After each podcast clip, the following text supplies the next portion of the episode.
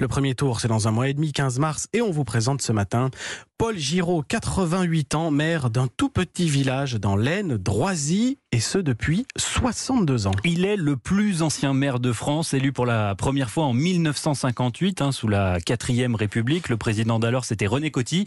Mais après 11 mandats successifs, il n'est pas sûr de briguer encore l'hôtel de ville. Reportage, Élise Dangean. La rue des Artisans, la rue des Archers. Mon petit pays, voilà comment Paul Giraud surnomme Droisy, qu'il fait visiter avec fierté. C'est le village où il a repris l'exploitation familiale avant d'être élu maire en 1958.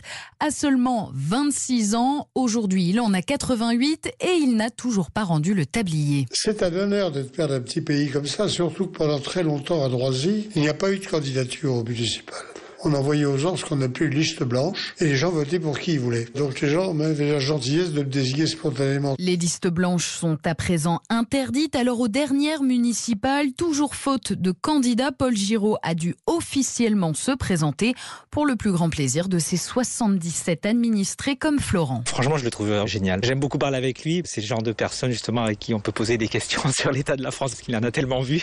Après 11 mandats consécutifs, Paul Giraud n'a pas encore s'il allait se représenter. Il attend entre autres de savoir s'il y aura enfin un candidat pour prendre sa succession.